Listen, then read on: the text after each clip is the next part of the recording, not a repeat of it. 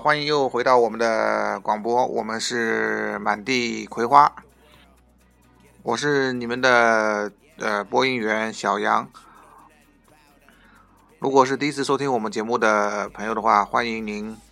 呃收听我们的节目，或者呃加为加为我们成为好友。也非常感谢呃各类听我们节目的听众朋友为我们的转载。我们的节目呃旨在为大家提供呃各种各样的加拿大的信息。呃，这些信息呢不仅限于不仅限于呃移民和留学，同时呢我们会向大家介绍各种加拿大的生活信息。和一些有趣好玩的事情，希望对加拿大有兴趣和移民的呃听众朋友呢，能让你们有一个大概的了解，而对普呃大多数的听众朋友们，我想也让大家呃听我们广广播能觉得很轻松吧。我们是一家在加拿大呃境内的。移民和留学，呃，咨询公司，我们在上海有自己的办公室。如果您对移民或者留学，呃，有兴趣，呃，或者有问题要咨询的话，都可以加我们的微信。我们的微信是道家资讯，D A O J I A Z I X U N，道家资讯。道家呢是我们公司的名字，嗯，道德道德的道，加拿大加的加拿大的加。我们的公司网站是道家 visa dot com。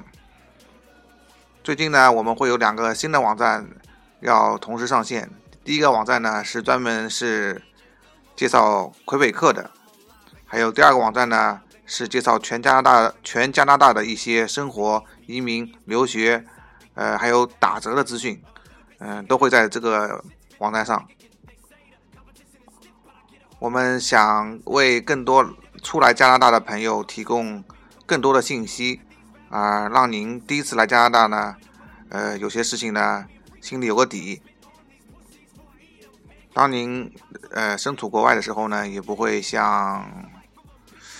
呃，怎么说呢，就像无头苍蝇团团转吧。总之呢，呃，先了解一些情况。对您第一次到到加拿大登陆的话，我想或多或少都是有一些益处的。今天呢，我们就不说移民和留学的事情了。今天呢，我们就说一下加拿大的房产、房地产，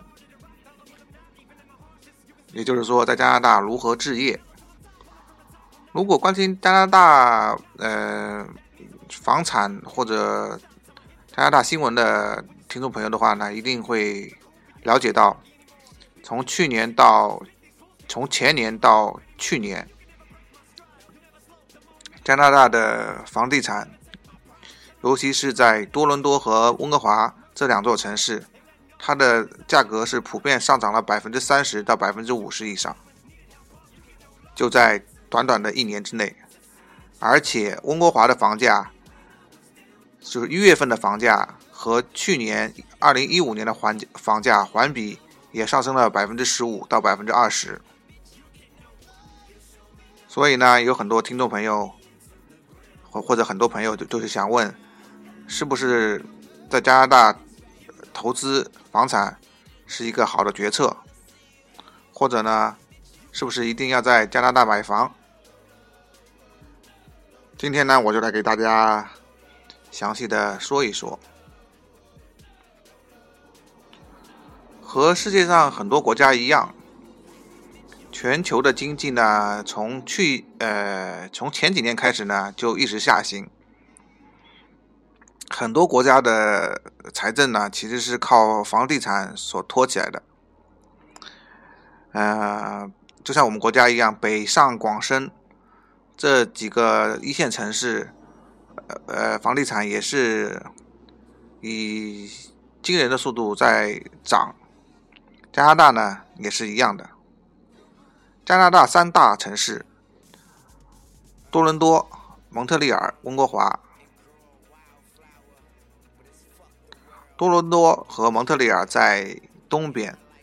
多伦多呢在安省，蒙特利尔呢在魁省，温哥华呢在西边，在呃英属哥伦比亚省，就是 B.C 省。以这三个城市来说，只有多伦多和温哥华的房价是在涨的。像呃，因为蒙特利尔呢。来的人并不是很多，人人来的不多呢，它的需求就降低，所以呢，它的房价不是突飞猛进，也没有国际炒家来蒙特利尔炒房。中部的省阿尔伯塔省前两年是富的流油，因为前两年油价很高，那个省是出油的。从去年开始，这个省这个房地产就是。开始下降，而且下降的幅度很大。如果你是前两年在，不说前两年吧，就是前前前五年在阿尔伯塔的省省里面买的房子，比如说你在 Edmonton 或者在 Calgary 买的房子，如果你想在去年是抛掉的话，那你肯定是会亏本的，因为因为石油的降价导致了这个省整个的财政收入直线下降。所以呢，总的来说呢，只有多伦多和温哥华这两个省啊，这两个城市是呃这个房地产界非常这个欣欣向荣的。推高这两个呃城市的房价之一的推手就是我们中国人，因为我们中国人呢是可能是因为有这个 culture 的关系，就是。呃，骨子里面可能就是比较喜欢买房嘛，因为中国人说安居乐业嘛，就是一定要买了房才能代表你在呃某个地方定下来。比如说，我是我是北东北人，我要去北京工作，那我一定会通过我自己的努力在北京买一套房，然后就能代表我在北京扎了根。如果我是呃，浙江人，我去上海工作，那我也肯定会千方百计想在上海买房，这样我可以也可以向我呃家乡父老们说，我也在上海扎了根。所以呢，中国人在国外呢也是非常喜欢买房的。加上去年的加币呃开始跌，最低的时候呢有四点五四点五几，所以呢就造成了大量的。金钱呐，资金涌入到了加拿大的房地产业。当然了，这里面不光有个人，还还是有很多这种企业的投资。当然了，可能也有一部分是呃非法收入的外逃，也是。总之呢，这一一系列的因素促进了整个房地房地产业的上升。在温哥华。现在呢，低于一百万的房房子呢，已经是怎么说？反正只要你能看上的房子，看上眼的房子，已经已经是不可能低于一百万了。这里呢，我主要说的是指 house，也就是别墅。别墅呢，就是相当于你有一块地，这块地呢就是你的，然后你可以在这块地上面盖房子。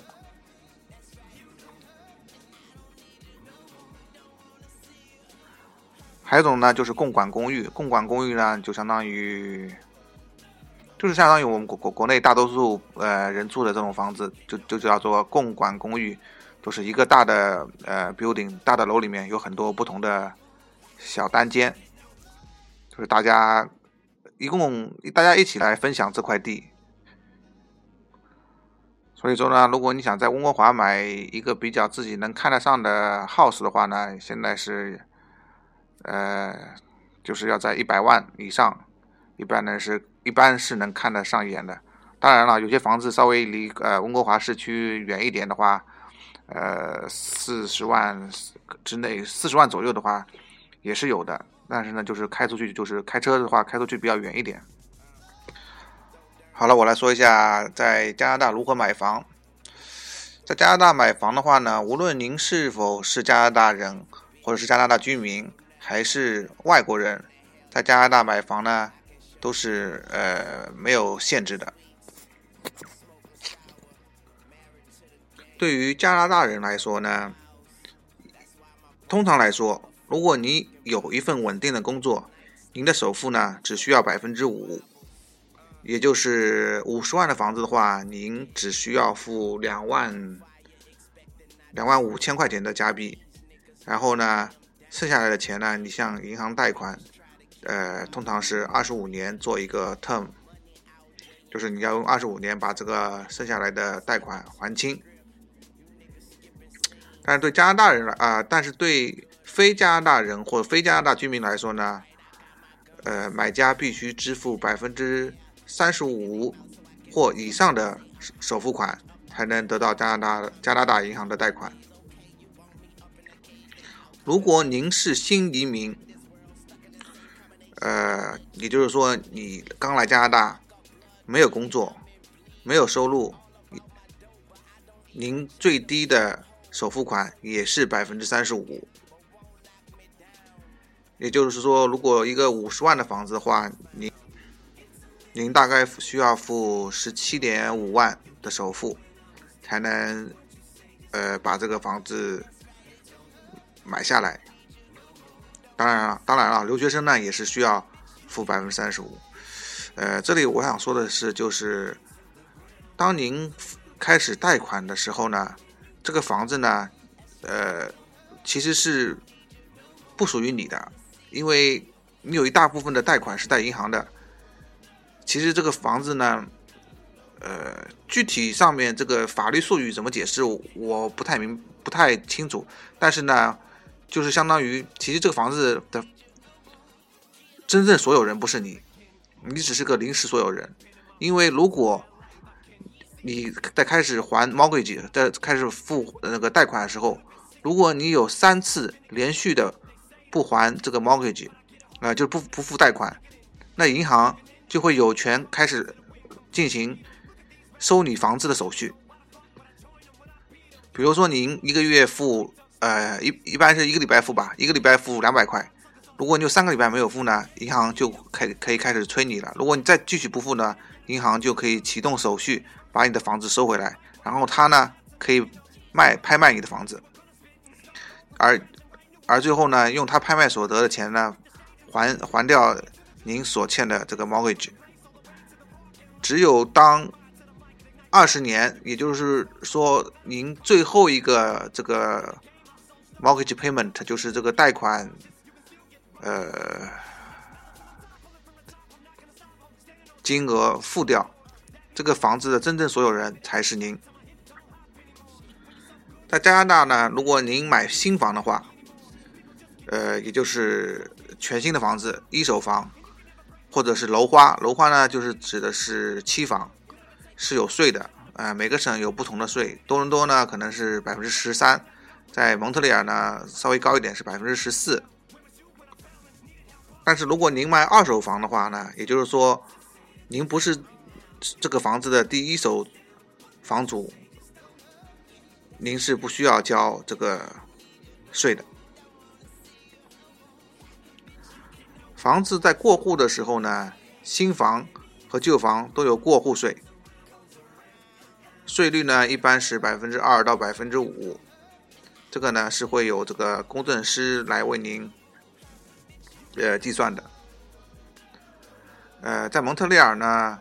你买房子呢还会收到一个 Welcome Test，呃，就是欢迎税。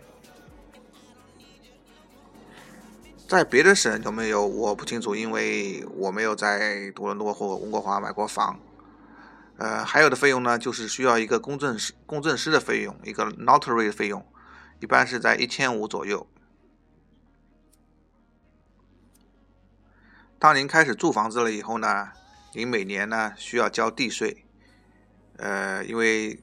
理论上来说，这块地是你的，你每年大概需要。交房价的百分之一左右的地税，当然了，如果您买的是呃就是 condo，你还要交 condo，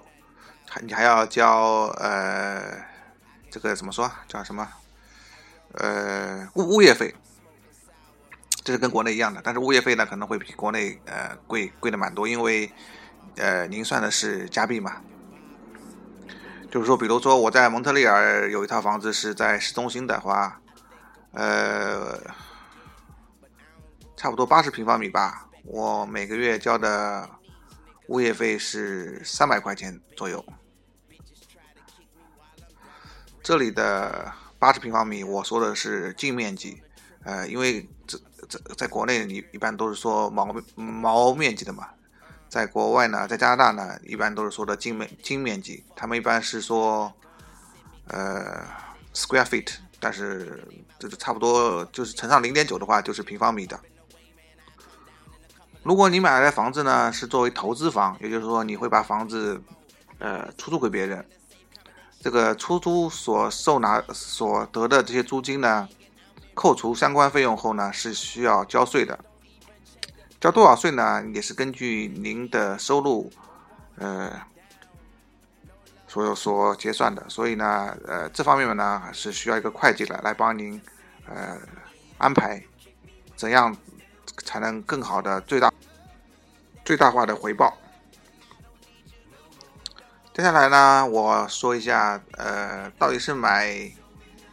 呃共管公寓。好呢，就是 condo 好呢，还是买呃独立屋，就是 house 好，或者说是 townhouse，townhouse 呢就相当于呃连连体别墅。如果您是单身，或者是留学生，或者是年轻夫妇的话呢，我觉得买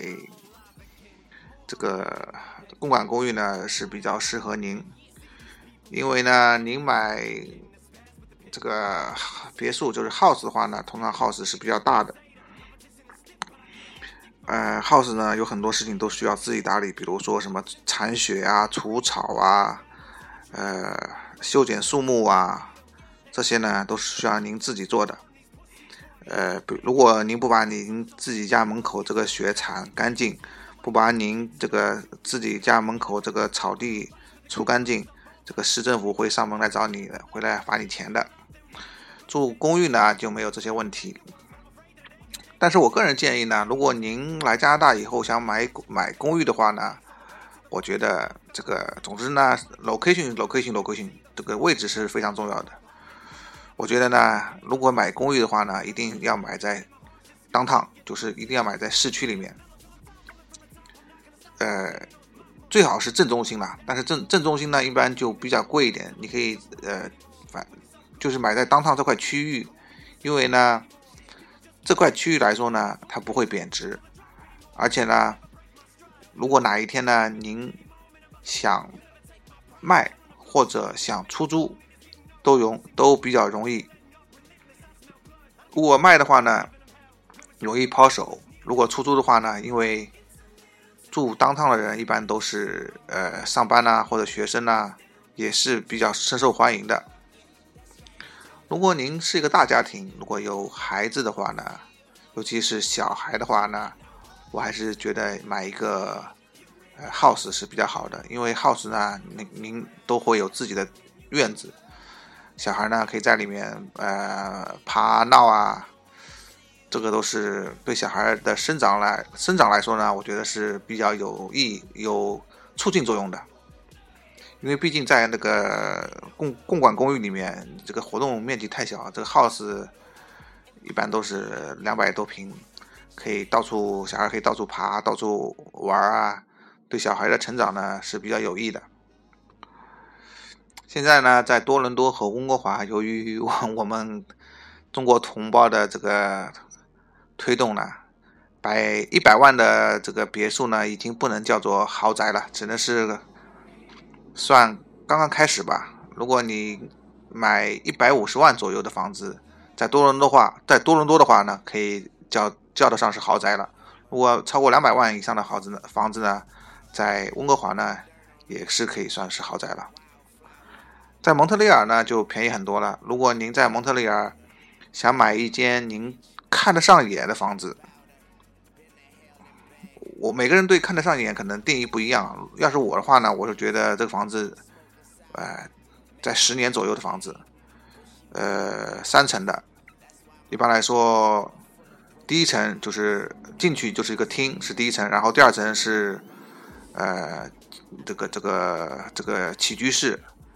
呃，上面有有有个半层阁楼，然后地下室也算一层，那这这个就是三层。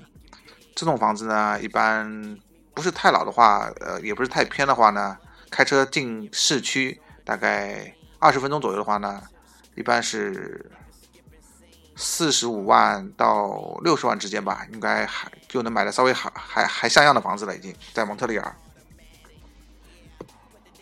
而在多伦多和温哥华呢，买房呢。尤其是在一些热门区域买房，它很奇怪，因为通常买买一样东西呢，您是想砍价；而在温哥华 或者多伦多买房呢，您通常是加价。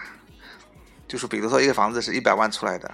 有人开始加，有人加一百一十万，有人加一百五十万，就看谁加的多，这个房子最后就是谁的。还有一个原因推动这些房房价的原因呢，也也就是汇率，因为我刚才之前也就说说过了，呃，我之前的广播，还有在我的微信，还有在我的微博上面，在在一月份，在一月份的时候，呃，汇率突然下降到过四点五几，那时候我就呃在那个微信啊、微博啊、广播里面，我就是说，如果大家。有打算来加拿大学习或者移民的计划的话呢，那您可以先适当的稍稍微换点钱，因为我不是什么金融呃大师，但是我因为我在加拿大也十几年了，我这个汇率之间汇率的事情我也是一直关心的，所以说在这十几年来我是从来没看到过有四点五几的时候，所以呢，我觉得那时候是就是希望。呃，也不是希望了，也是提醒大家话，提提醒大家话，如果能省钱的话呢，还是省一点比较好的。但是我今天一看，这汇率一下子又又跳到四点九了，就在一一一个月里面。所以大家大家可以想一想，如果您一个月一个多月前不算四点五几吧，就算四点六的时候买了一套一百万的房子，那您现在再要去买一套一百万的房子的话，那您就要四百九十万了。就是，也就是说，一个多月前买四百六十万那套房子的人，现在他已经赚了好了三十万人民币。好了，今天的节目就到这里了。如果大家有兴趣，呃，对加拿大移民留学，呃，感兴趣的话，可以加我们的微信，我们的微信是道家资讯，D A O J I A V I 啊，D A O J I A。Zixun，呃，我们的这个网网页是道家 visa 点 com。谢谢，再次感谢您的收听，我们以后再见。